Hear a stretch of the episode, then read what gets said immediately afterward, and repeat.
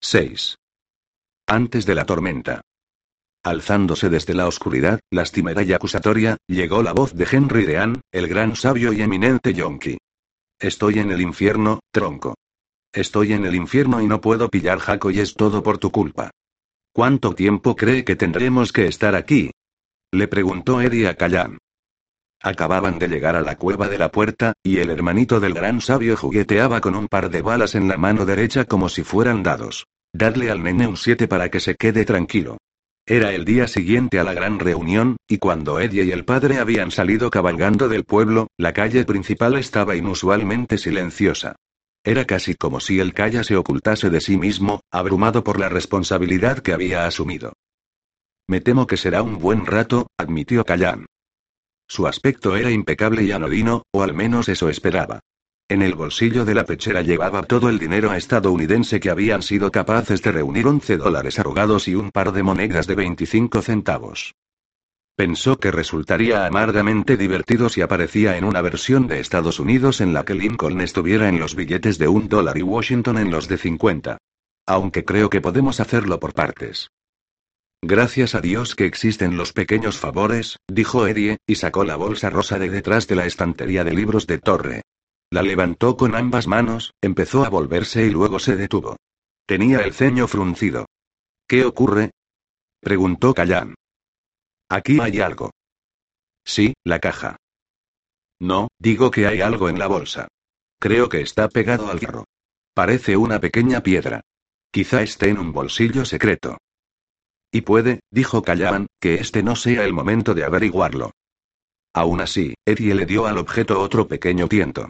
No parecía exactamente una piedra. Sin embargo, seguramente Callahan tenía razón, ya tenían suficientes misterios que resolver, este lo dejarían para otro día. Cuando Eddie sacó la caja de fustánima de la bolsa, un miedo enfermizo lo invadió tanto mental como emocionalmente. Odio esto. Sigo sintiéndome como si fuera a volverse contra mí y a comerme como si fuera como si fuera un taco. Seguramente podría hacerlo, dijo Callan. Si sientes que ocurre algo malo de verdad, Eddie, cierra esa maldita cosa.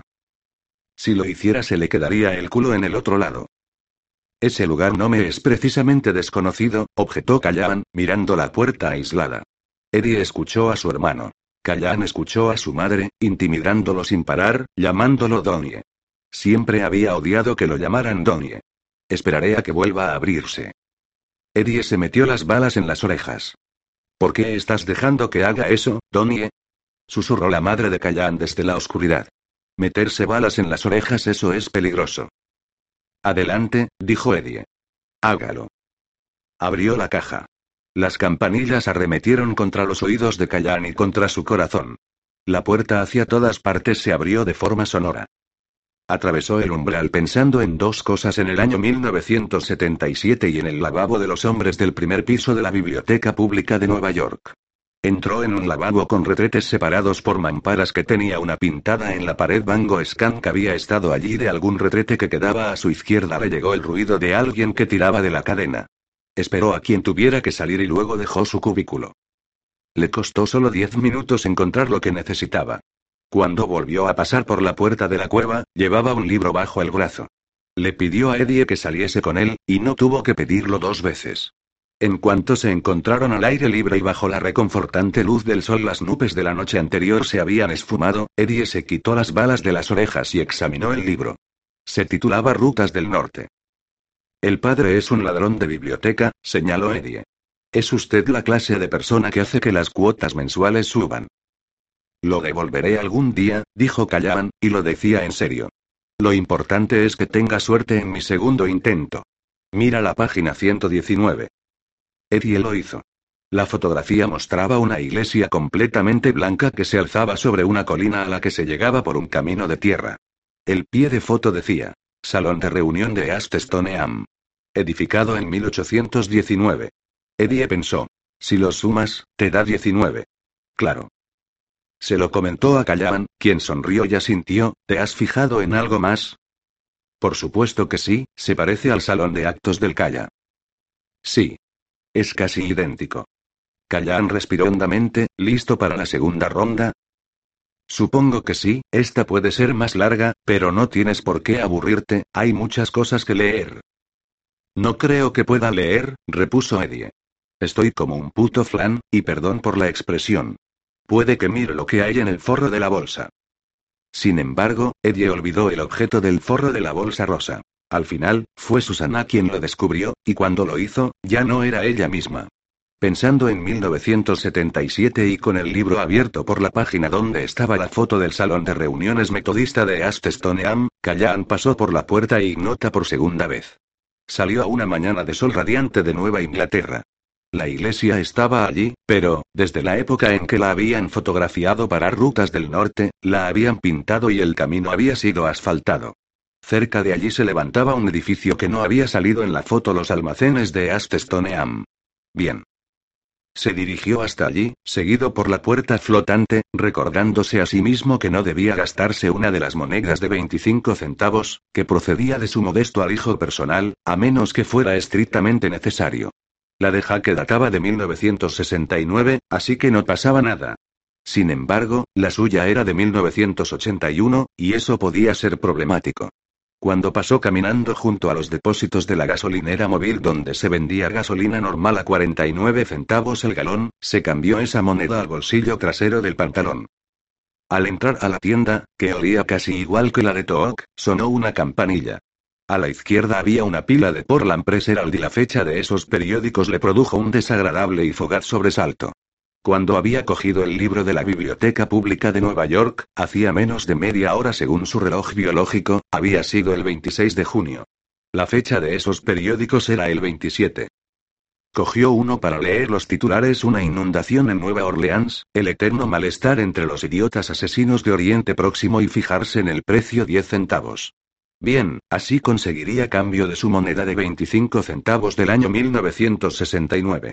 Tal vez pudiera comprar un buen salami hecho en Estados Unidos. El tendero le dedicó una mirada alegre cuando se acercó al mostrador. ¿Eso es todo? Preguntó. Bueno, una cosa más, dijo Callan. Me gustaría saber cómo llegar a la oficina de correos, si a bien tiene.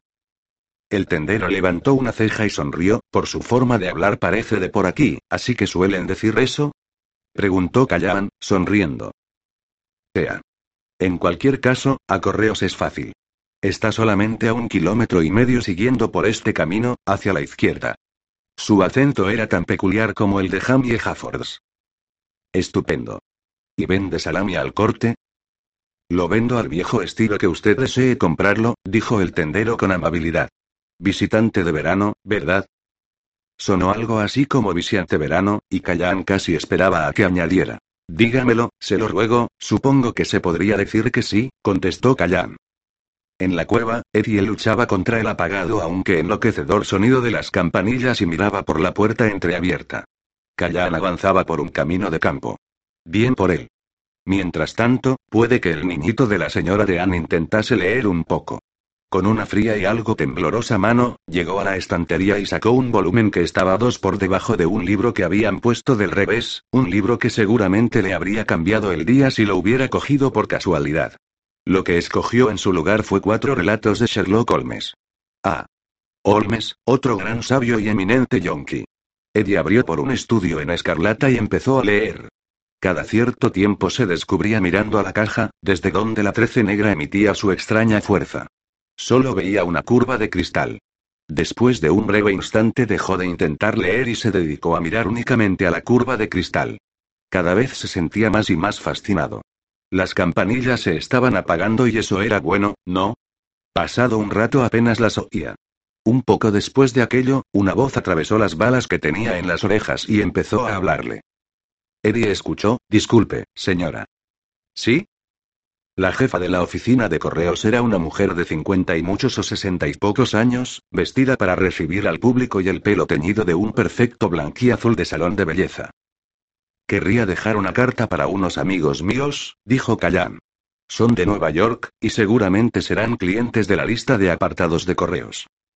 Había discutido con Eddie porque decía que Calvin Torre, que estaba escapando de una panda de peligrosos matones que casi con total seguridad todavía querrían ver su cabeza empalada, no haría algo tan estúpido como registrarse en la lista de correo.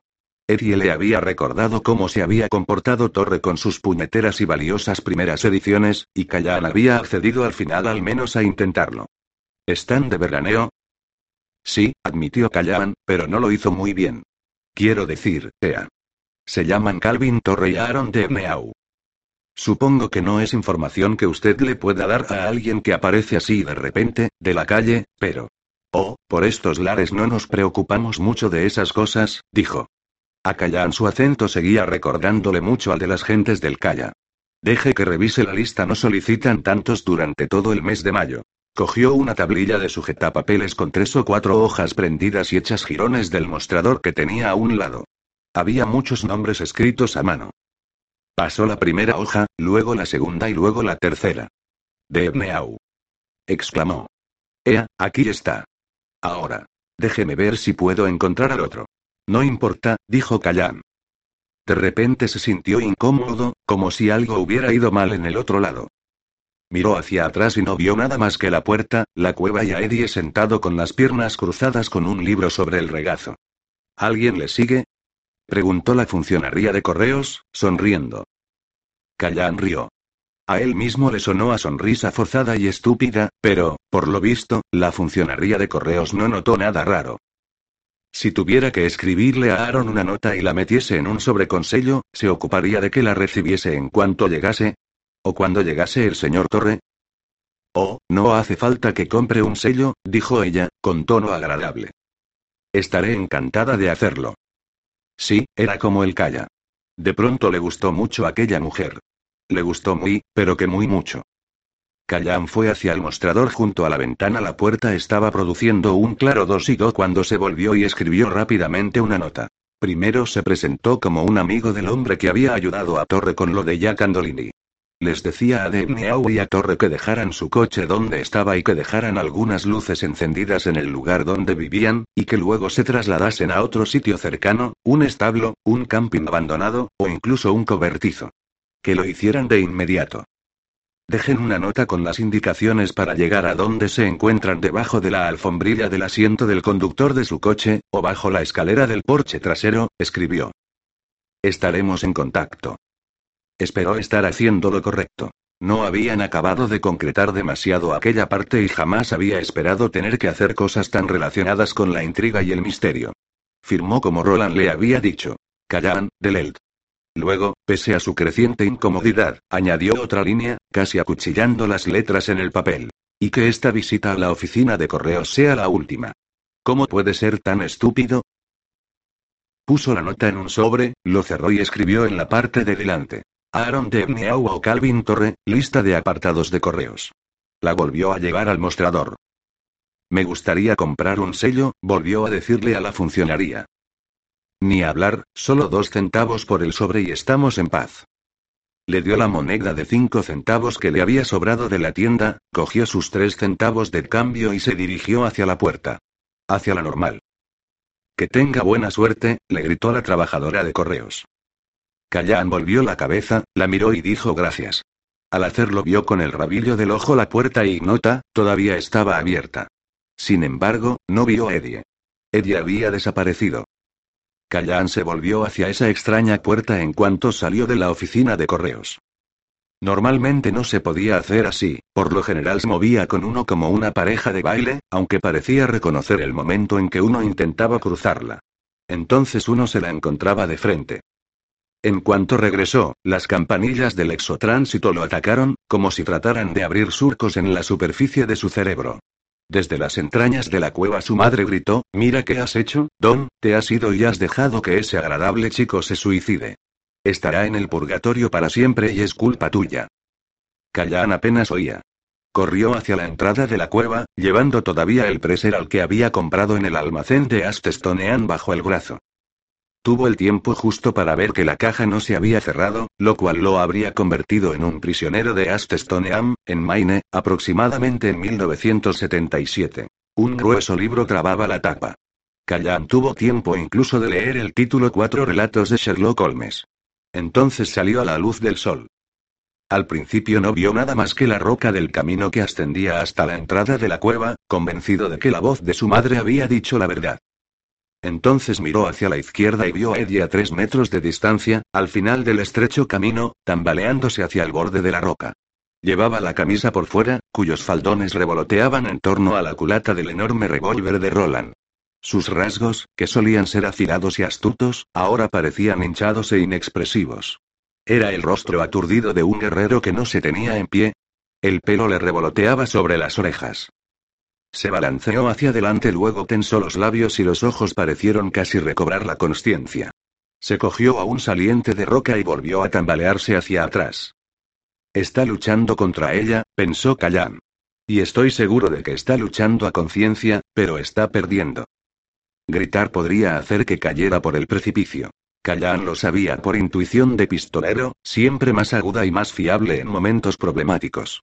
En lugar de gritar, corrió por lo que quedaba de camino y con una mano cogió los faldones de la camisa de Eddie justo cuando éste se balanceaba hacia adelante una vez más, esta vez soltando la mano del saliente rocoso que estaba junto a él para ponérsela encima de los ojos en un gesto que resultó cómico sin pretenderlo. Adiós, mundo cruel. Si la camisa se hubiera roto, sin duda alguna, Eddie Dean se habría librado del gran partido que iba a jugar el K, pero puede que incluso los faldones de las camisas tejidas a mano de Calla Brin Sturgis porque eso era lo que llevaba sirvieran al K. En cualquier caso, la camisa no se desgarró, y Callan había echado mano de una gran parte de la fuerza física que había ejercitado durante sus años en la carretera. Tiró de Eddie hacia atrás y lo retuvo entre los brazos, pero no antes de que la cabeza del joven se golpease contra el saliente de roca del que se había agarrado unos segundos antes. Pestañeó y miró a Callan con una especie de estúpido desconcierto. Dijo algo que a Callan le pareció un galimatías. Dice vol hacia torre. Callan lo cogió por los hombros y lo sacudió. ¿Qué? No te entiendo. Y tampoco tenía muchas ganas de hacerlo, pero debía comunicarse con él como fuera, tenía que recuperar a Eddie de donde la execrable cosa de la caja lo hubiera llevado. No te entiendo. Esta vez la respuesta fue más clara. Dice que puedo volar hacia la torre. Puedes dejarme ir. Quiero ir. No puedes volar, Eddie. No estaba seguro de que lo hubiera entendido, así que agachó la cabeza, bien abajo, hasta que Eddie y él estuvieron a la misma altura, frente a frente, como dos amantes. Trataba de matarte. No, empezó a decir Eddie, y entonces, sus ojos, a un centímetro de los de Callan, recobraron la conciencia y se abrieron de par en par al comprenderlo todo. Sí. Callan levantó la cabeza, aunque siguió, por prudencia, manteniendo agarrado a Eddie por los hombros. ¿Ya estás bien? Sí, al menos, eso creo. Estaba bien, padre. Juro que lo estaba. Quiero decir, las campanillas me estaban dando caña, pero de no ser por eso, estaba bien. Incluso cogí un libro y empecé a leer. Echó un vistazo a su alrededor. Jesús, espero no haberlo perdido. Torre me arrancaría la cabellera. No lo has perdido. Lo trabaste en la caja poco después, y eso estuvo de puta madre. Si no, la puerta se habría cerrado y estarías convertido en puré de tomate a unos 200 metros más abajo. Eddie miró por el borde del precipicio y se puso totalmente pálido. Callan tuvo el tiempo justo de arrepentirse por su sinceridad antes de que Eddie le vomitase sobre sus botines nuevos. Se me acercó sigilosamente, padre, dijo cuando pudo hablar. Me adormeció y luego me saltó encima. Sí, ha conseguido algo durante el tiempo que ha pasado allí. Si reciben mi nota y hacen lo que dice en ella, bastante. Tenías razón. Al menos de Erniau se había apuntado a la lista de apartados de correos. En cuanto a Torre, no lo sé, Callan sacudió la cabeza con gesto enfadado. Creo que vamos a averiguar qué Torre le dijo a Debniau que lo hiciera, dijo Eddie. Cal Torre todavía no cree en lo que se ha metido, y después de lo que me acaba de ocurrir, de lo que casi me ha ocurrido, siento cierta lástima por esa forma de pensar. Miró lo que Callan todavía llevaba metido debajo del brazo, ¿qué es eso? El periódico, dijo Callan, y se lo ofreció a Eddie, ¿quieres leer algo sobre Golda Meir? Roland escuchó con detenimiento esa noche mientras Eddie y Callan narraban sus aventuras en la cueva de la puerta y más allá. El pistolero parecía menos interesado en la experiencia próxima a la muerte de Eddie que en los parecidos entre Brin Sturgis y Astestoneam. Incluso le pidió a Callan que imitase el acento del tendero y de la funcionaria de correos. Callan, que al fin y al cabo era un antiguo residente de Maine, se defendió bastante bien. Si a bien tiene, dijo Roland, y luego añadió, Ea. Si a bien tiene, Ea. Se sentó pensativo, con el talón de una bota apoyado en la valla del porche de la rectoría. ¿Crees que estarán bien durante un tiempo? preguntó Eddie. Eso espero, respondió Roland. Si quieres preocuparte por la vida de alguien, preocúpate por la de Gmeau. Si Balazar no se ha rendido en lo del solar vacío, tendrá que mantener a Torre vivo. Ahora de Gmeau no es más que una simple ficha del miradme. ¿Podemos dejarlos hasta que pase lo de los lobos? No veo qué otra alternativa tenemos. Podríamos dejar todo este asunto e ir a Ask Quinto Coño y protegerlo. Dijo Eddie con indignación, ¿qué te parece? Escucha, Roland, te diré exactamente por qué Torre le dijo a su amigo que se apuntase a la lista de apartados de correos. Alguien tiene un libro que él quiere, lo ha hecho por eso. Estaba regateando por él y las negociaciones llegaron a un punto delicado cuando yo aparecí y lo persuadí para que se fuera a las montañas. Pero Torre tío, es como un chimpancé con un puñado de plátanos. No lo soltará. Si Balazar lo sabe, y seguro que lo sabe, no necesitará un código postal para encontrar a su hombre, simplemente una lista de las personas con las que Torre hace negocios. Espero por Dios que si había una lista, se haya quemado en el incendio. Roland estaba asintiendo con la cabeza. Entiendo, pero no nos podemos ir. Lo hemos prometido. Eddie lo pensó, suspiró, y sacudió la cabeza. ¿Qué coño? Tres días y medio más por aquí, 17 por allá antes de que el contrato que Torre firmó caduque. Las cosas seguramente aguantarán hasta entonces. Hizo una pausa y se mordió el labio. A lo mejor. ¿A lo mejor es lo mejor que tenemos? Preguntó Callan. Sí, afirmó Eddie. De momento supongo que sí. A la mañana siguiente, una Susana de Anne en extremo asustada estaba sentada en el retrete a los pies de la colina, agachada, esperando que remitiese el ciclo de contracciones de ese momento. Las tenía desde hacía más de una semana, pero esas eran mucho más fuertes con diferencia. Se puso las manos sobre el bajo vientre. La piel de esa zona estaba tan tensa que resultaba alarmante.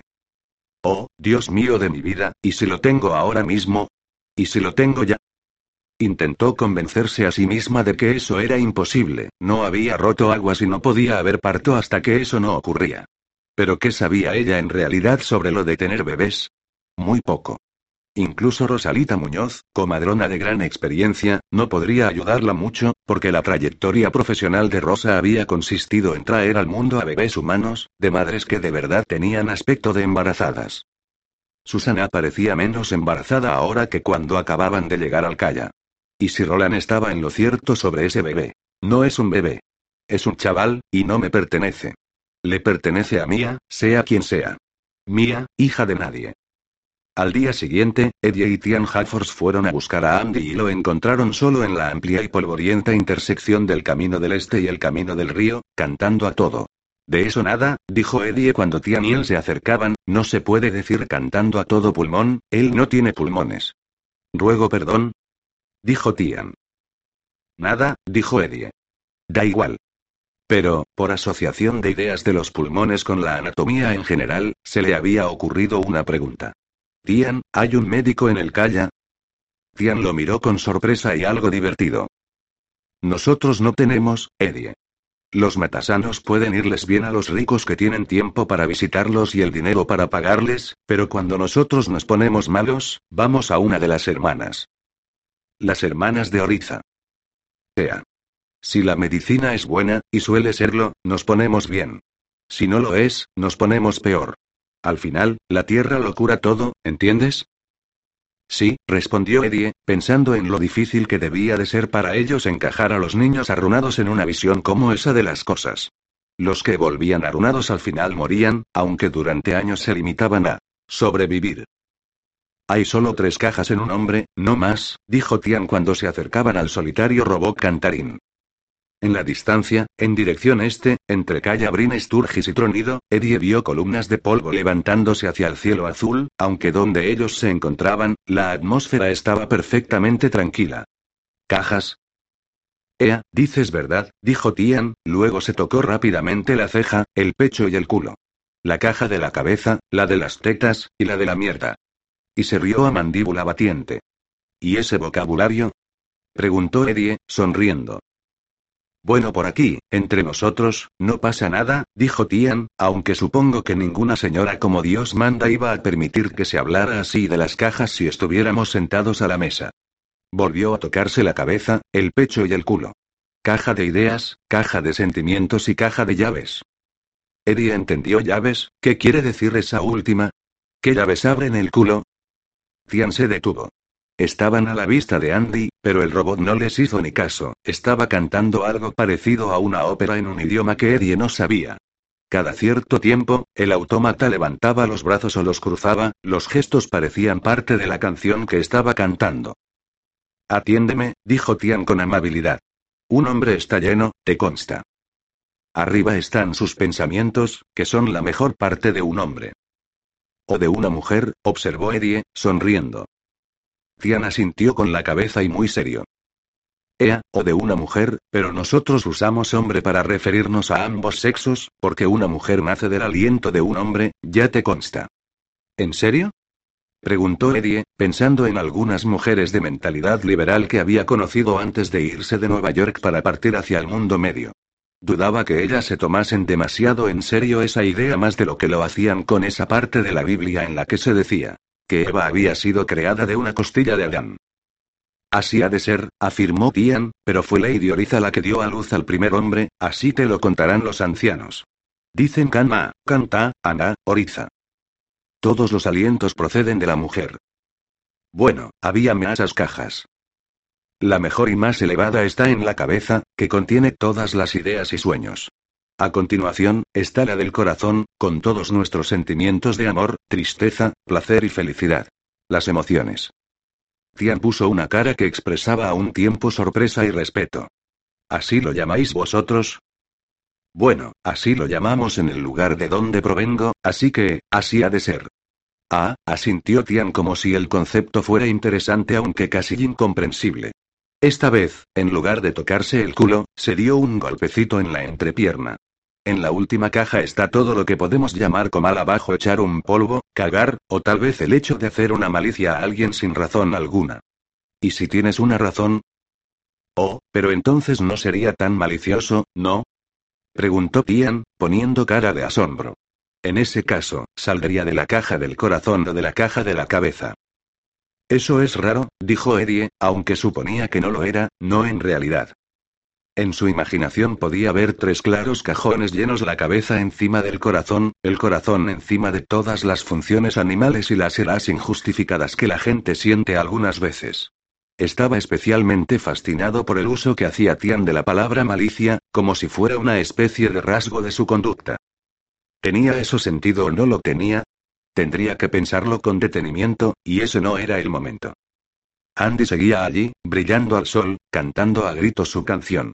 Eddie recordó vagamente a algunos chicos del barrio que gritaban Soy el barbero de Sevilla, ven a probar mi puta cuchilla, y luego se iban corriendo, riendo como locos. Andy.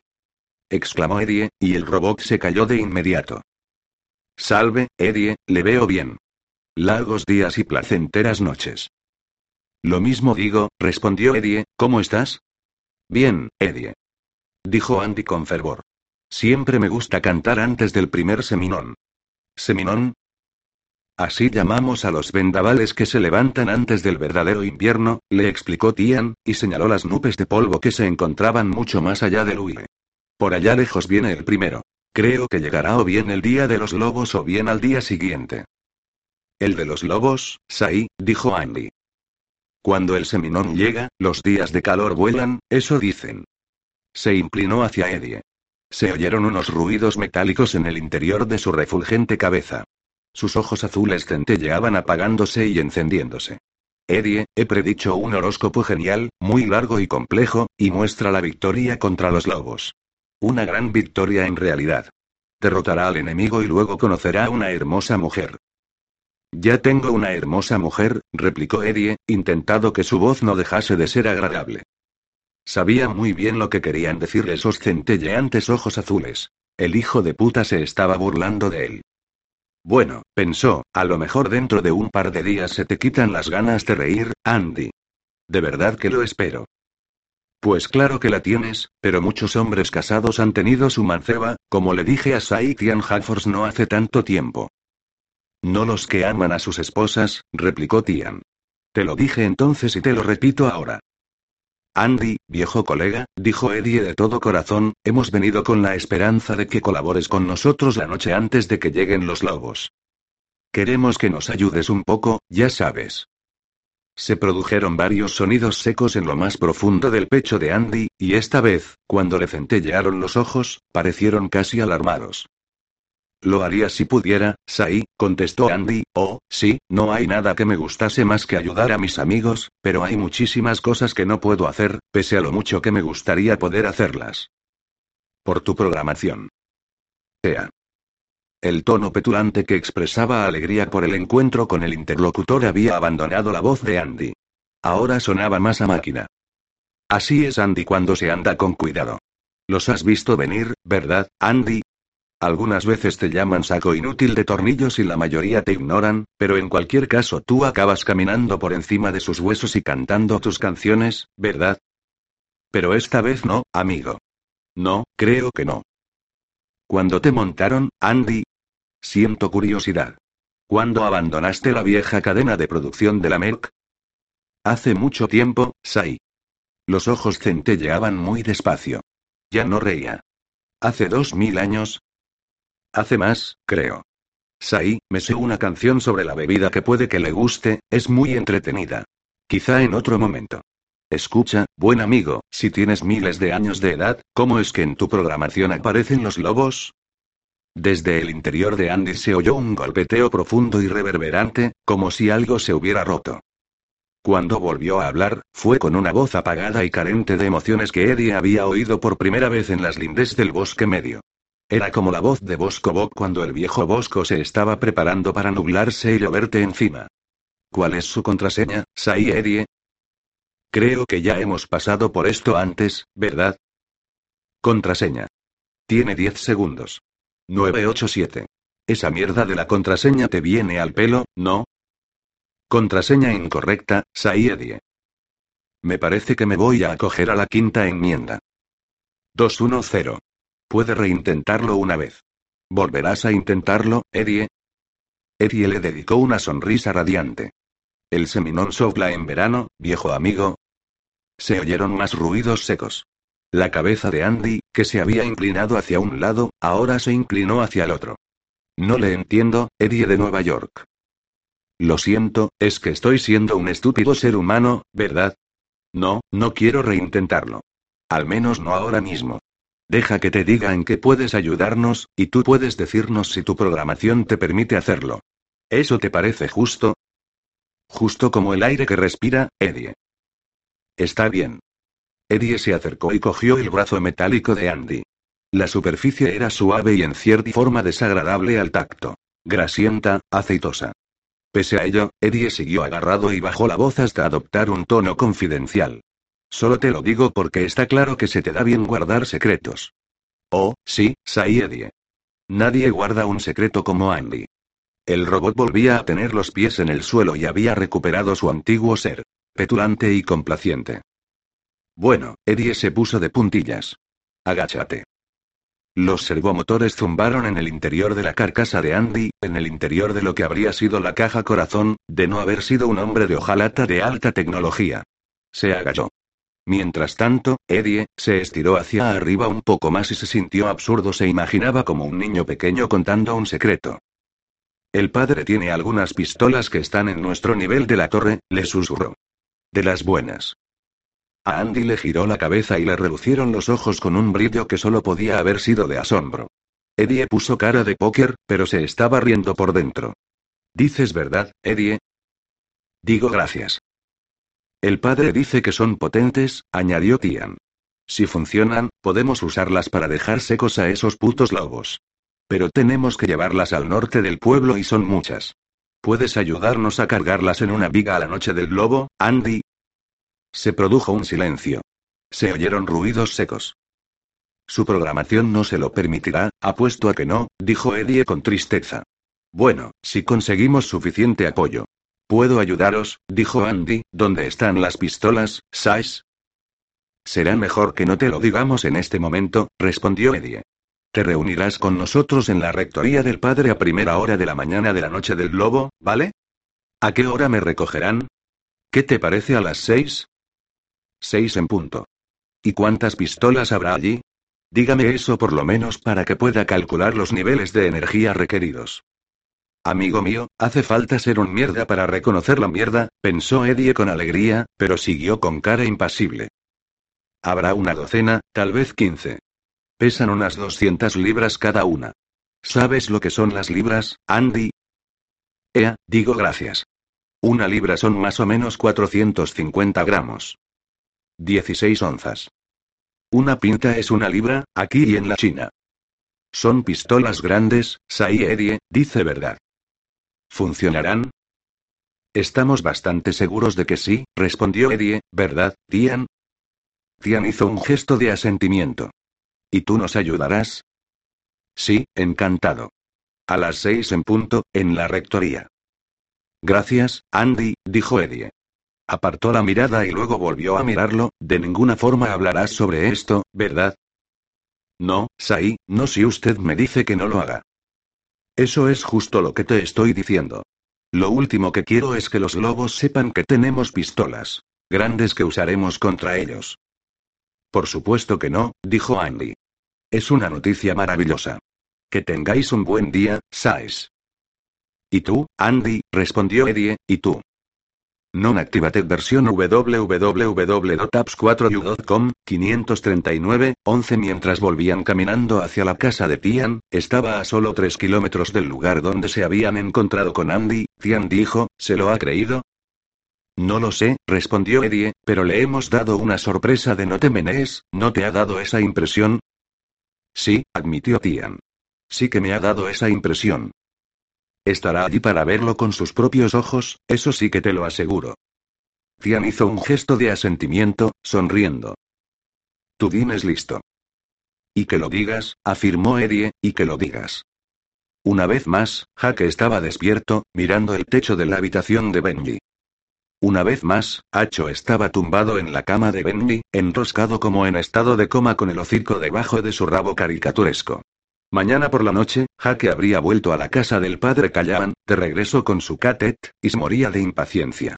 Mañana sería la noche del globo, pero todavía estaban en la víspera de la noche del globo, y Roland había creído que sería mejor para Jaque que se quedase esa última velada en el Rocking B. No nos interesa levantar sospechas a estas alturas del partido, había dicho. Jaque lo entendió, pero, tío. Era como para volverse loco. La perspectiva de enfrentarse a los lobos ya era lo bastante mala de por sí. La idea de cómo lo miraría Benny dentro de dos días era incluso peor. A lo mejor nos matan a todos, pensó Jaque. Entonces no tendré que preocuparme de eso. Con tanta inquietud, esa idea adquirió cierto atractivo.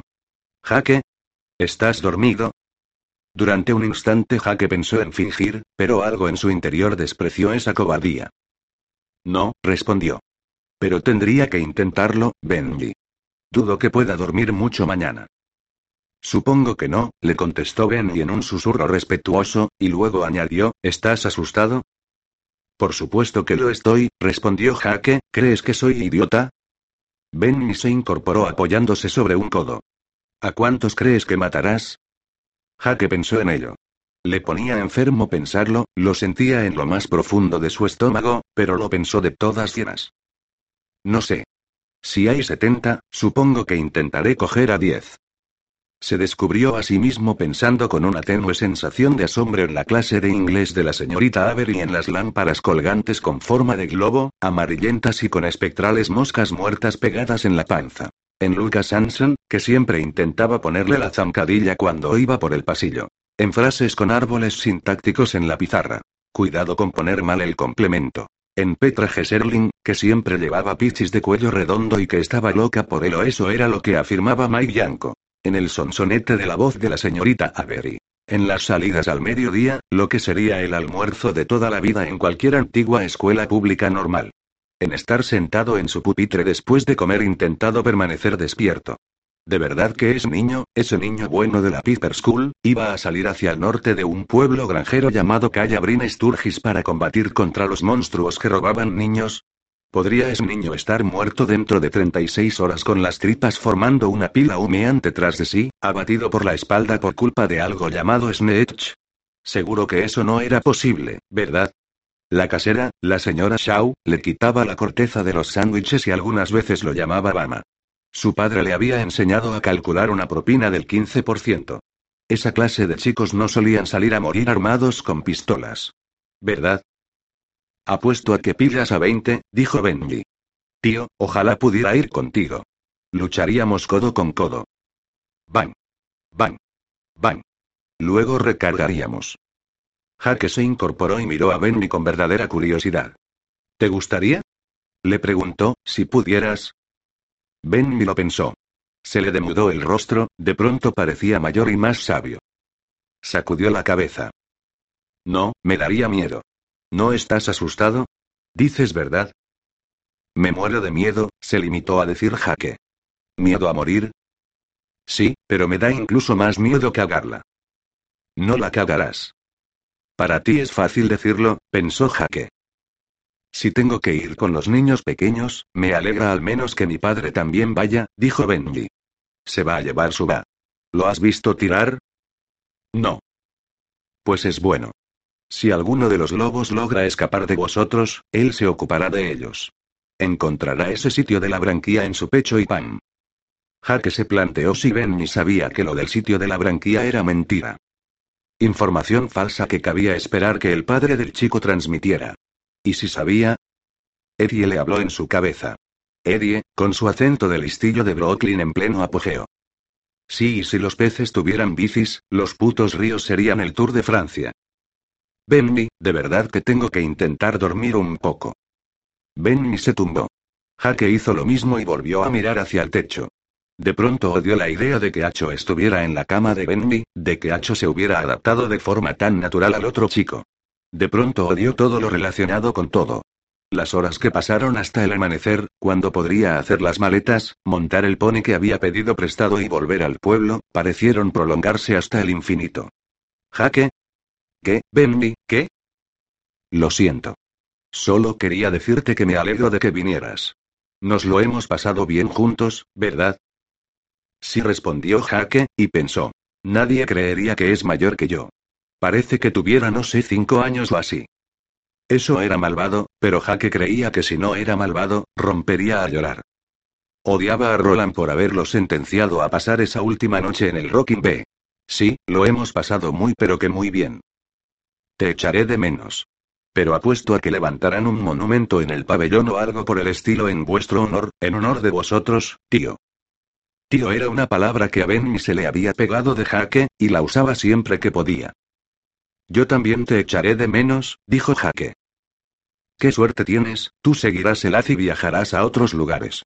Seguramente yo me quedaré en este pueblo de mierda el resto de mi vida. No, no te quedarás aquí. Tu padre y tú vais a viajar un montón si tienes suerte y te dejan salir del pueblo, eso es lo que ocurrirá. Creo que lo que vas a hacer es pasarte el resto de la vida soñando con este pueblo de mierda. Con un lugar que era tu hogar. Y será culpa mía. Lo vi y lo conté. Pero ¿qué otra cosa podía hacer? Jaque. No podía aguantarlo más. Lo estaba volviendo loco. Duérmete, Benji. Y déjame dormir. Está bien. Benny se volvió hacia la pared. Poco tiempo después, su respiración se ralentizó. Un poco después, empezó a roncar. Jaque estuvo despierto hasta casi medianoche, luego, él también se durmió. Y tuvo un sueño. En él, Roland estaba de rodillas sobre la tierra del camino del este, frente a una enorme horda de lobos que se aproximaba y que se extendía desde los acantilados hasta el río. Estaba intentando volver a cargar el arma, pero tenía las dos manos rígidas y aún le faltaban dos dedos. Las balas se le caían de las manos. Seguía intentando recargar su enorme revólver cuando los lobos lo alcanzaron. Había llegado el amanecer de la noche del lobo. Eddie y Susana estaban de pie junto a la ventana de la habitación de invitados del padre, mirando hacia la ladera cubierta de hierba de la casa de Rosa. He encontrado algo especial en ella, dijo Susana. Me alegro por él. Eddie sintió, ¿cómo te sientes? Ella le sonrió, estoy bien, respondió, y lo decía en serio, ¿y tú, cielo? Añoro dormir en una cama de verdad bajo un techo, y estoy ansioso por conseguirlo, pero, salvo por eso, también estoy bien. Si las cosas van mal, no tendrás que preocuparte por el alojamiento. Es cierto, dijo Eddie, aunque no creo que vayan a ir mal. ¿No crees? Antes de que pudiera responder, una ráfaga de viento sacudió la casa y sopló por debajo de los aleros. Era el seminón dando los buenos días, supuso Eddie. No me gusta ese viento, dijo ella. Es imprevisible. Eddie abrió la boca. Y si dices algo sobre el K, te doy un puñetazo en la nariz. Eddie no dijo nada e hizo el gesto de que se cerraba los labios con una cremallera. Susana fue a por su nariz de todos modos y le tocó ligeramente con los nudillos, como una pluma. Tenemos una buena oportunidad de ganar, dijo ella. Hace tiempo que todo les sale como quieren, y eso los ha hecho codiciosos. Como a Blaine. Sí, como a Blaine. Ella puso una mano en la cadera de Eddie y lo volvió hacia sí, pero las cosas podrían salir mal, así que me gustaría decirte algo mientras estamos solos tú y yo, Eddie, me gustaría decirte lo mucho que te quiero. Habló con sencillez, sin teatralidad. Ya lo sé, dijo él, aunque no sé por qué narices. Porque me hace sentir entera, respondió ella.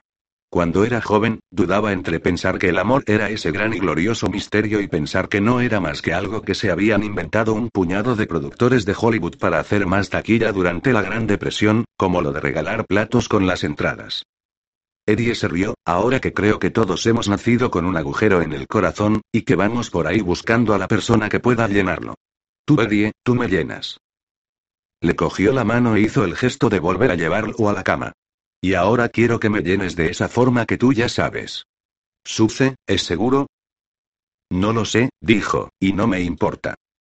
Hicieron el amor poco a poco, el ritmo solo se aceleró hacia el final. Ella gritó con suavidad poniendo la boca sobre el hombro de él, y justo antes de que su propio clímax le nublase el pensamiento, Eddie pensó. Voy a perderla si no me ando con cuidado. No sé cómo lo sé, pero lo sé. Desaparecerá y ya está, yo también te quiero, dijo cuando hubieron terminado y volvían a estar tumbados uno junto al otro. Sí, ella le cogió la mano. Lo sé y me alegro. Está bien hacer que alguien se sienta alegre, dijo. Antes no lo sabía. Está bien, dijo Susana y le besó en la comisura de los labios. Aprendes rápido. Había una mecedora en el pequeño comedor de Rosa. El pistolero estaba sentado en ella, desnudo, con un platillo de barro en una mano.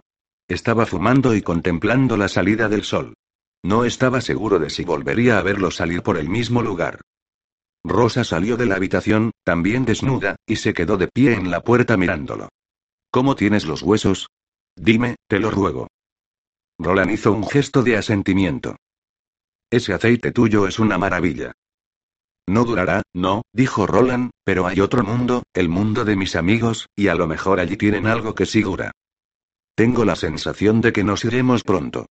¿Más batallas que librar? Eso creo. Sí, en cualquier caso, no volverás por aquí, ¿no? Roland la miró, no. ¿Estás cansado, Roland? Muerto, respondió él. Vuelve luego a la cama un poco más, ¿vendrás? Apagó el cigarrillo y se levantó. Sonrió. Era la sonrisa de un hombre joven. Digo gracias. Sois un hombre bueno, Roland de Galahad. Roland lo pensó, luego sacudió lentamente la cabeza. Toda mi vida he tenido las manos más rápidas, pero en lo de ser bueno siempre he sido demasiado lento. Ella le tendió una mano. Ven, Roland. Ven, Comala. Y Roland se dirigió hacia ella. A primera hora de esa tarde, Roland, Eddie, Jackie y el padre Callan cabalgaron hasta el camino del este, que en realidad era un camino del norte en ese punto a lo largo del sinuoso de Bartetehuire, con palas metidas en los sacos enrollados, colocados en la parte trasera de las sillas de montar. Susana había sido excusada de su deber por el embarazo. Se había reunido con las hermanas de Oriza en el pabellón, donde estaban levantando una enorme tienda y ya se estaban llevando a cabo los preparativos para una opípara cena. Cuando se fueron, Calle Brina Sturgis ya había empezado a llenarse, como si fuera un día festivo. Sin embargo, no se oían ni chillidos ni algarabía, tampoco el repiqueteo descarado de los petardos, ni se estaban preparando carreras en la pradera. No habían visto ni a Andy ni a Ben Sligman, y eso era bueno. ¿Y Tian?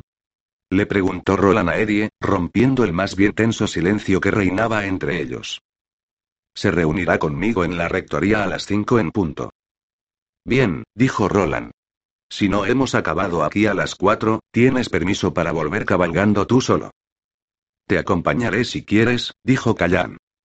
Los chinos creían que si uno le salva la vida a un hombre, es responsable de él para siempre. Callan no había pensado nunca mucho sobre esa filosofía, pero después de evitar que Eddie cayera por el precipicio que estaba a la salida de la cueva de la puerta, creyó que el concepto debía tener algo de verdad. Será mejor que te quedes con nosotros, dijo Roland. Eddie puede encargarse a todo solo. Tengo otro trabajo para ti allí. Quiero decir, además de cavar. Ah, ¿y cuál es? preguntó Callan. Roland señaló los remolinos de polvo que se retorcían y arremolinaban delante de ellos en el camino. Reza para que pare este maldito viento. Y cuanto antes mejor. Antes de mañana por la mañana, desde luego. ¿Estás preocupado por el plato? Preguntó Jaque. Lo del plato irá bien, aseguró Roland. Lo que me preocupa son las hermanas de Oriza. Lanzar el plato es una misión delicada incluso en las mejores circunstancias. Si sopla un vendaval aquí fuera cuando lleguen los lobos, las posibilidades de que las cosas vayan mal son, levantó una mano hacia el polvoriento horizonte, haciendo un característico y fatalista movimiento al estilo del Calla, la. Sin embargo, Callan estaba riendo. Me encantará ofrecer una oración, dijo, pero mira hacia el este antes de preocuparte más. Mira, haz el favor. Se volvieron hacia ese lado, quedándose sobre las sillas. El maíz, la cosecha ya había terminado, las plantas recolectadas se erguían en hileras inclinadas y esqueléticas, descendía hasta los campos de arroz. Después del arroz estaba el río. Después del río estaban los confines de las tierras fronterizas. Allí, remolinos de polvo de 12 metros de alto giraban y se sacudían, y en ocasiones entrechocaban. En comparación con estos, los de su lado del río parecían niños traviesos. El seminón a veces llega al Wii y luego da la vuelta, dijo Callan. Según las siguientes ancianas, Lord Seminón le ruega a Lady Oriza que le dé la bienvenida cuando él llegue al agua, y ella suele bloquearle el paso por celos. Verás. Seminón se casó con su mana, dijo Jaque. Lady Riza lo quería para ella, una unión de viento y arroz, y todavía está cabreada por eso. ¿Cómo lo sabes? preguntó Callan, a un tiempo asombrado y atónito. Me lo contó Benny, confesó Jaque, y no añadió nada más. Pensar en sus largas conversaciones a veces en el pajar, otras haciendo el vago en la margen del río y sus ávidos intercambios de leyendas lo hacían entristecerse y le dolían. Callana sentía. Esa es la historia, sí. Imagino que en realidad es un fenómeno meteorológico aire frío por un lado y por otro aire tibio que asciende desde el agua, o algo por el estilo, sin embargo, sea lo que sea, este tiene toda la pinta de volver por donde vino. El viento envió una ráfaga de arenilla contra su cara, como para probar que estaba equivocado, y Callan rió, esto acabará antes del primer rayo de sol de mañana, casi puedo garantizároslo. Pero. Con casi no basta, padre. Lo que iba a decir, Roland, es que puesto que sé que con casi no basta, ofreceré una oración a las alturas encantado. Te digo gracias. El pistolero se volvió hacia Eddie, y se señaló la cara con los dedos índice y corazón. ¿Los ojos? Los ojos, sí, asintió Eddie. ¿Y la contraseña? Si no es 19, será 99. No puedes saberlo con certeza. Lo sé, afirmó Eddie. Aún así ten cuidado. Tendré cuidado. Unos minutos después llegaron al lugar donde, a su derecha, estaba el camino pedregoso que conducía a la zona del desfiladero, hacia la Gloria y las Petirrojo 1 y 2. Las siguientes suponían que las vigas se quedarían allí, y estaban en lo cierto. También suponían que los niños y sus cuidadores ascenderían por el camino hasta una de las dos minas. En eso se equivocaban. Tres de ellos no tardaron en ponerse a cavar en la parte oeste del camino, un cuarto vigilaba permanentemente. No llegó nadie, las gentes de esa zona alejada ya estaban en el pueblo, y el trabajo se realizó con bastante celeridad. A las cuatro en punto, Eddie dejó a los demás terminando el trabajo y cabalgó de regreso al pueblo con uno de los revólveres de Roland enfundado en la cadera para reunirse con Tian Haffords. Tian había cogido su va. Cuando Eddie le dijo que lo dejara en el porche de la rectoría, el granjero le dedicó una mirada triste e indefinida. No le sorprenderá que yo vaya armado, pero podría hacerse algunas preguntas si te ve con eso, dijo Eddie. Ya había llegado, ese era el verdadero inicio de su lucha y, ahora que ya había llegado, Eddie se sentía tranquilo. El latido de su corazón era lento y acompasado. Por lo visto se le había esclarecido la visión. Veía todas las sombras que proyectaban cada una de las briznas de hierba del césped de la rectoría. Por lo que he oído es fuerte. Y muy rápido cuando quiere. Deja que me encargue yo. Entonces, ¿para qué me has hecho venir? Porque incluso un robot inteligente pensará que no va a tener problemas si me presento acompañado de un patán como tú, era la verdadera respuesta, pero no hubiera resultado muy diplomática. Eres mi seguro de vida, respondió Eddie. Vamos. Caminaron hacia el retrete. Eddie lo había utilizado muchas veces durante esas semanas, y siempre con placer, había pilas de suaves hierbas para el momento de limpiarse, y no había que preocuparse por las turbaciones venenosas, pero jamás hasta ese instante había observado el exterior de cerca. Era una estructura de madera, alta y sólida, aunque no le cabía duda de que Andy podría echarla abajo en cuestión de segundos si se lo proponía. Si le daban la oportunidad de hacerlo. Rosa fue hasta la puerta trasera de su casa y los miró, poniéndose una mano sobre los ojos a modo de visera para resguardarlos del sol. Eddie, ¿cómo te hallas? Bien, hasta ahora, Rosie, pero será mejor que vuelvas dentro. Aquí se va a armar la gorda. ¿Dices verdad? Tengo una pila de platos. No creo que Riza sea de mucha ayuda, dijo Eddie. Aunque supongo que no estará de más que estés por aquí. Ella asintió con la cabeza y volvió dentro sin decir nada más. Los hombres se sentaron a ambos lados de la puerta abierta del retrete con su nuevo pestillo. Tian intentó liarse un cigarrillo. El primero se le desmigó entre los dedos temblorosos, pero volvió a intentarlo. Esto no se me da bien, admitió, y Eddie entendió que no estaba hablando sobre el refinado arte de la confección de cigarrillos. No pasa nada. Tian lo miró lleno de esperanza. ¿Lo dices en serio? Sí, así ha de ser. A las seis en punto. Seguro que el muy cabrón lleva dentro un reloj preciso al milisegundo, pensó Eddie, apareció Andy en la casa de la rectoría, su sombra se extendía alargada y con trazos delgados y sinuosos en la hierba que tenía delante. El autómata los vio. Sus ojos azules centellearon y levantó la mano para saludar. El sol crepuscular se reflejó en su brazo y le dio aspecto de estar empapado en sangre. Eddie levantó la mano para corresponder el saludo y se puso en pie, sonriendo. Se preguntó si todas las máquinas pensantes que aún funcionaban en este mundo en decadencia se habían vuelto contra sus amos, y si era así, ¿por qué? Tú tranquilo y deja que hable yo, dijo fingiendo no abrir la boca. Sí, vale. Eddie.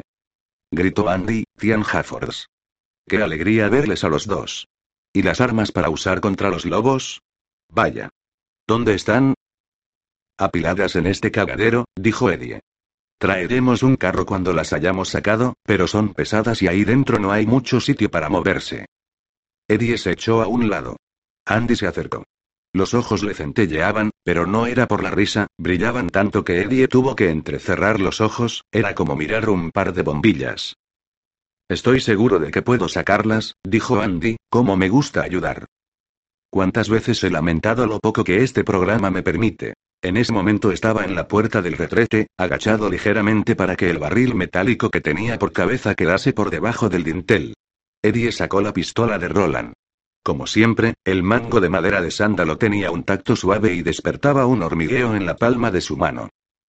Ruego me perdone, Eddie de Nueva York, pero no veo las pistolas. No, admitió Eddie. Yo tampoco. Lo único que veo es un puto traidor que les enseña a los niños canciones y luego los vende para que los... Andy se volvió a la velocidad del rayo. A oídos de Eddie, el zumbido de los servos del cuello sonaron muy alto.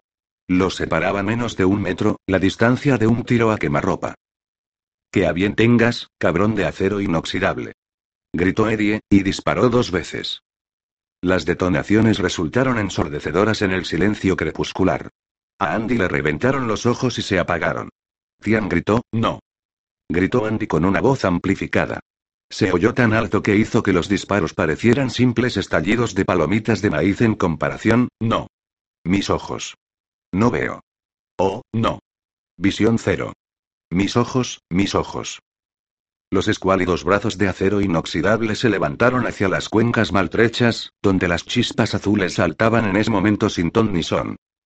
Estiró las piernas y el barril que tenía por cabeza hizo pedazos la parte superior de la puerta del retrete, lanzando fragmentos de los tablones a diestro y siniestro. No, no, no, no veo, visión cero, ¿qué me has hecho?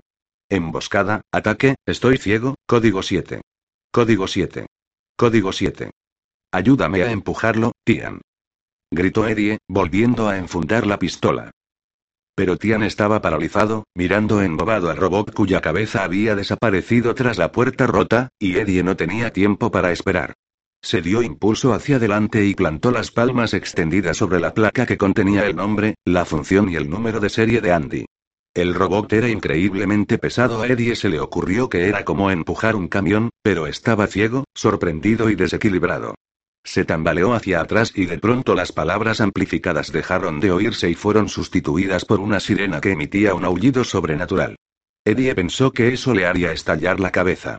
Cogió la puerta y la cerró de golpe. Había un hueco enorme e irregular en la parte superior, aún así la puerta se cerró bien. Eddie corrió el nuevo pestillo, que era tan grueso como su muñeca. Desde el interior del retrete, la sirena aullaba y gorjeaba. Rosa se acercó corriendo con un plato en las manos. Tenía los ojos muy abiertos. ¿Qué ocurre? En el nombre de Dios y de Jesús hombre, ¿qué ocurre? Antes de que Eddie pudiera contestar, una tremenda explosión hizo que el retrete se estremeciera desde los cimientos. En realidad se desplazó hacia la derecha y dejó al descubierto el borde del agujero que tenía debajo. Es Andy, dijo Eddie. Creo que le acaban de cantar un horóscopo que no le hace ni puta gracia, cabrones. Gritó con una voz distinta a las tres formas que solía utilizar Andy para hablar melosa, autosuficiente o de falso servilismo, cabrones. Cabrones mentirosos. Os mataré. Estoy ciego. Oh, estoy ciego. Código 7. Código 7. Las palabras dejaron de oírse y la sirena se reinició. Rosa tiró los platos y se llevó las manos a las orejas. Una nueva explosión detonó contra un lateral del retrete y esta vez dos de los robustos tablones quedaron abombados hacia afuera. La siguiente explosión los rompió. Un brazo de Andy salió disparado, lanzaba un brillo rojizo por efecto de la luz y los cuatro dedos se juntaban y se separaban espasmódicamente. En la distancia, Eddie pudo oír el ladrido rabioso de unos perros. Va a salir, Eddie. Gritó Tian, cogiendo a Eddie por el hombro, va a salir. Eddie le apartó la mano y se acercó a la puerta. Se produjo otra explosión atronadora. Saltaron más tablones rotos de un lado del retrete. La hierba estaba plagada de ellos. Sin embargo, Eddie no podía gritar más alto que el aullido de la sirena, era demasiado estruendoso. Esperó, y antes de que Andy volviera a aporrear una de las paredes laterales del retrete, la sirena se calló, cabrones.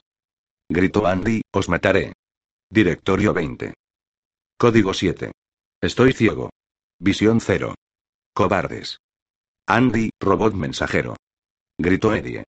Había apuntado a toda prisa el número de serie en uno de los preciados pedazos de papel de Callahan, con el cabo de lápiz del padre y lo leyó justo en ese momento, DNF, 44821, V, 63. Contraseña. Las frenéticas explosiones y el grito amplificado cesaron en cuanto Eddie acabó de pronunciar el número de serie, aún así, el silencio no fue total. En sus oídos todavía resonaba el endiablado aullido de la sirena.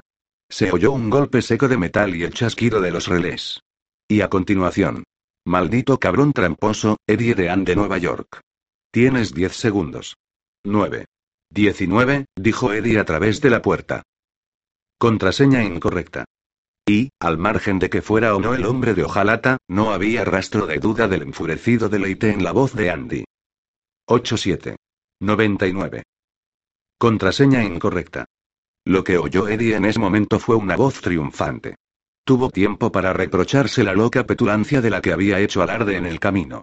Para contemplar la mirada de terror que se cruzó entre Rosa y Tian. Para darse cuenta de que los perros seguían ladrando. 5-4. No era 19, ni 99. ¿Qué más había? Por Dios santo. ¿Con qué coño se apagaba a ese cabrón? 3. Entonces se le encendió la bombilla, como el brillo que habían tenido los ojos de Andy antes de que el enorme revólver de Roland los apagase, y recordó el verso garabateado en la valla que rodeaba el solar vacío, con letras pintadas con spray de color rosa oscuro. Oh, Susana vio, mi chica varias veces, Tony aparcó su cacharro allí, enfrente del Dixie Pit, en el año 2. No era uno u otro número, sino los dos. Por eso el robot no lo había interrumpido después de cada intentona incorrecta. No lo había dicho mal, no exactamente. 1999. Gritó Eddie a través de la puerta. Al otro lado se hizo un profundo silencio. Eddie esperó a que la sirena volviera a sonar, esperó a que Andy volviera a intentar abrirse paso a porrazos para salir del retrete. Les diría a Tian y a Rosa que escapasen, que intentaría cubrirlos. La voz que habló desde el interior de la estructura hecha añicos fue anodina y monótona la voz de una máquina. Tanto la falsa adulación como la sentida furia habían desaparecido. Andy, tal como lo habían conocido generaciones de yentes del Calla, había desaparecido, para siempre. Gracias, dijo la voz.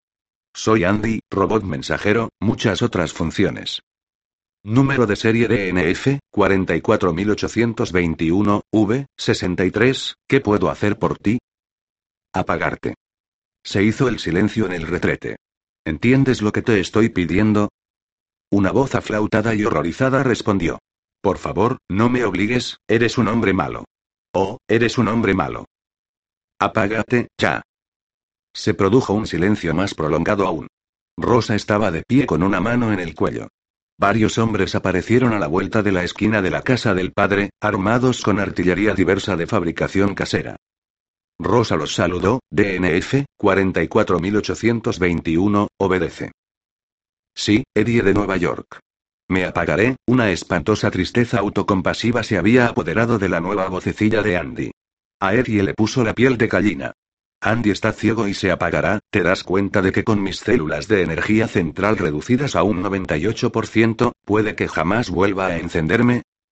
Eddie recordó los corpulentos gemelos arrunados en el minifundio de los Haffords, Tian y Zalman, y luego pensó en todos los que había conocido aquel desafortunado pueblo con el paso de los años. Pensó sobre todo en los gemelos Tavery, tan brillantes, rápidos y ansiosos por gustar y tan hermosos. Jamás no es suficiente tiempo, dijo, pero supongo que tendremos que conformarnos. Se acabó la garla, Andy. Apágate. Se produjo un nuevo silencio en el interior del retrete medio destrozado. Tian y Rosa se colocaron con sigilo uno a cada lado de allí y los tres hombres permanecieron juntos delante de la puerta cerrada. Rosa cogió a Eddie por el antebrazo. Él se libró de ella de inmediato. Quería tener la mano libre por si tenía que desenfundar. Aunque no sabía a dónde dispararía ahora que Andy ya no tenía ojos. Cuando Andy volvió a hablar, lo hizo con una voz carente de tono y amplificada que hizo que Rosa y Tian lanzaran un grito ahogado y retrocediesen. Eddie se quedó donde estaba. Había oído una voz como esa y unas palabras parecidas antes, en el claro del gran oso. La perorata que soltó Andy no era la misma, pero sí lo bastante parecida a todos los efectos. DNF 44821, V, 63 se está apagando. Todas las células subnucleares y los circuitos de memoria están en fase de cierre. 13% del cierre completado. Soy Andy, robot mensajero, muchas otras funciones. Por favor, informe de mi localización a Industrias Lamerco Positronics North Central, LTV. Llamae al 1-954. Se ofrece recompensa. Repito, se ofrece recompensa. Se oyó un ruido seco cuando el mensaje se repitió, DNF, 44821, V, 63 se está apagando. Todas las células subnucleares y los circuitos de memoria están en fase de cierre. 19% del cierre completado. Soy Andy. Eras Andy, dijo Eddie con suavidad. Se volvió hacia Tian y Rosa, y tuvo que reír al ver sus caras de niños asustados. No pasa nada, dijo. Ya se ha acabado. Seguirá bramando así durante un rato, y luego, todo se habrá terminado. Podéis convertirlo en un no sé en una maceta, por ejemplo. Creo que arrancaremos el suelo y lo enterraremos ahí mismo, dijo Rosa, señalando el retrete. La sonrisa de Eddie se amplió y se convirtió en una risa. Le gustaba la idea de enterrar a Andy en la mierda. Le gustaba mucho, pero que muy mucho.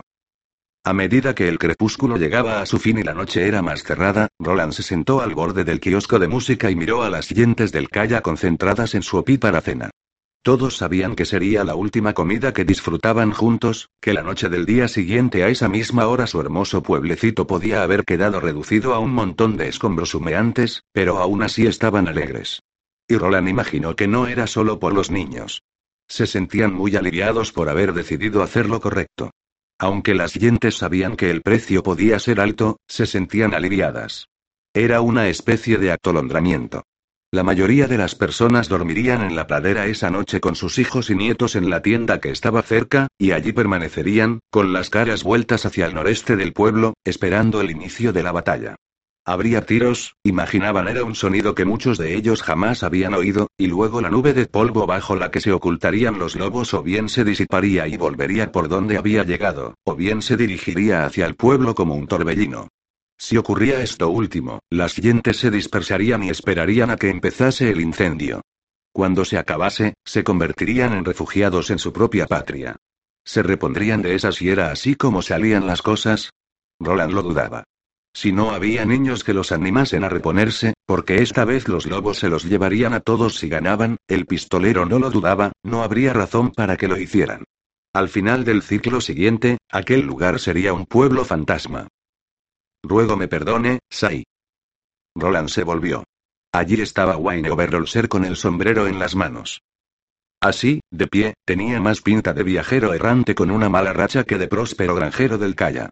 Tenía los ojos abiertos de par en par y su mirada era, en cierta medida, de profunda tristeza. No hace falta que me ruegues perdón cuando todavía llevo el sombrero de montar de diario que me prestaste, dijo Roland con suavidad. Ya, pero, Overolser se fue apagando, pensó en lo mucho que deseaba seguir hablando y entonces, por lo visto, decidió ir directo al grano. Reuben Caberra era uno de los tipos que querías que hiciera guardia durante la batalla, ¿verdad? Ea. Esta mañana se le han reventado las tripas. Overolser se puso una mano en el vientre abultado en el lugar donde podría haber estado el apéndice. Está en casa con fiebre y delirá.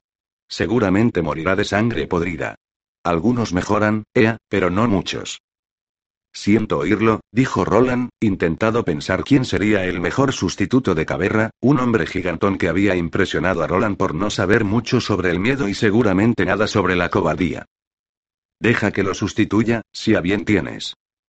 Roland lo miró, por favor, pistolero. No puedo quedarme al margen. Creí que podría, que debía, pero no puedo. Me pone enfermo. Y, efectivamente, Roland pensó que parecía enfermo. ¿Lo sabe tu esposa, Wayne? Ea. ¿Y dice que adelante? Eso dice. Roland hizo un gesto de asentimiento. Preséntate aquí media hora antes del amanecer. Una mirada de intensa y casi dolorosa gratitud llenó el rostro de Overolser y lo hizo parecer extrañamente joven. Gracias, Roland. Te digo gracias. Estoy muy pero que muy agradecido. Me alegro de tenerte entre nosotros. Ahora, escucha un minuto. Ea. Las cosas no serán como os las conté la noche de la gran reunión. Por lo de Andy, ¿quieres decir? Sí, en parte por eso. ¿Qué más? ¿No querrás decir que hay otro traidor, no? ¿No querrás decir eso? Lo único que quiero decir es que si quieres venir con nosotros, tendrás que rodar a nuestro ritmo. ¿Te consta? Sí, Roland, me consta muy bien. Overolser volvió a darle las gracias por la oportunidad de morir al norte del pueblo y luego se fue corriendo con el sombrero todavía en las manos. Tal vez para que Roland no pudiera cambiar de opinión. Eddie se acercó, Overolser viene al baile. Eso parece. ¿Has tenido muchos problemas con Andy? Ha ido bien, dijo Eddie, sin querer admitir que Tian, Rosalita y él habían estado a un pelo de morir calcinados. En la distancia, todavía se le oía bramar. Aunque no por mucho tiempo. La voz amplificada estaba diciendo que el cierre estaba completado en un 79%. Lo has hecho muy bien. Un cumplido de Roland siempre hacía que Eddie se sintiera el rey del mundo, aunque intentó no demostrarlo. Mientras lo hagamos bien mañana, ¿y Susana? Parece que está bien. ¿No? Roland se frotó la ceja izquierda. No, al menos yo no he visto que lo haga. ¿Y no se ha puesto a hablar de forma entrecortada y con una voz chillona? No, en ese sentido está bien. Ha estado practicando con los platos durante todo el tiempo que habéis estado cavando. Eddie señaló con un gesto de la barbilla a Jaque, que estaba sentado en un columpio con Hacho a sus pies. Ese es quien me preocupa. Me alegrará sacarlo de aquí. Esto ha sido duro para él. Será más duro para el otro chico, dijo Roland, y se levantó. Vuelvo a la casa del padre. Voy a dormir un poco. ¿Puedes dormir? Oh, sí, dijo Roland. Con ayuda del aceite de gato de Rosalita, dormiré como un tronco. Susana, Jaque y tú también deberíais intentarlo. Vale. Roland hizo un sombrío gesto de asentimiento. Os despertaré mañana por la mañana. Cabalgaremos juntos. Y lucharemos. Sí, convino Roland. Miró a Eddie. Sus ojos azules brillaban en la oscuridad como teas. Lucharemos. Hasta que caiga uno de los dos.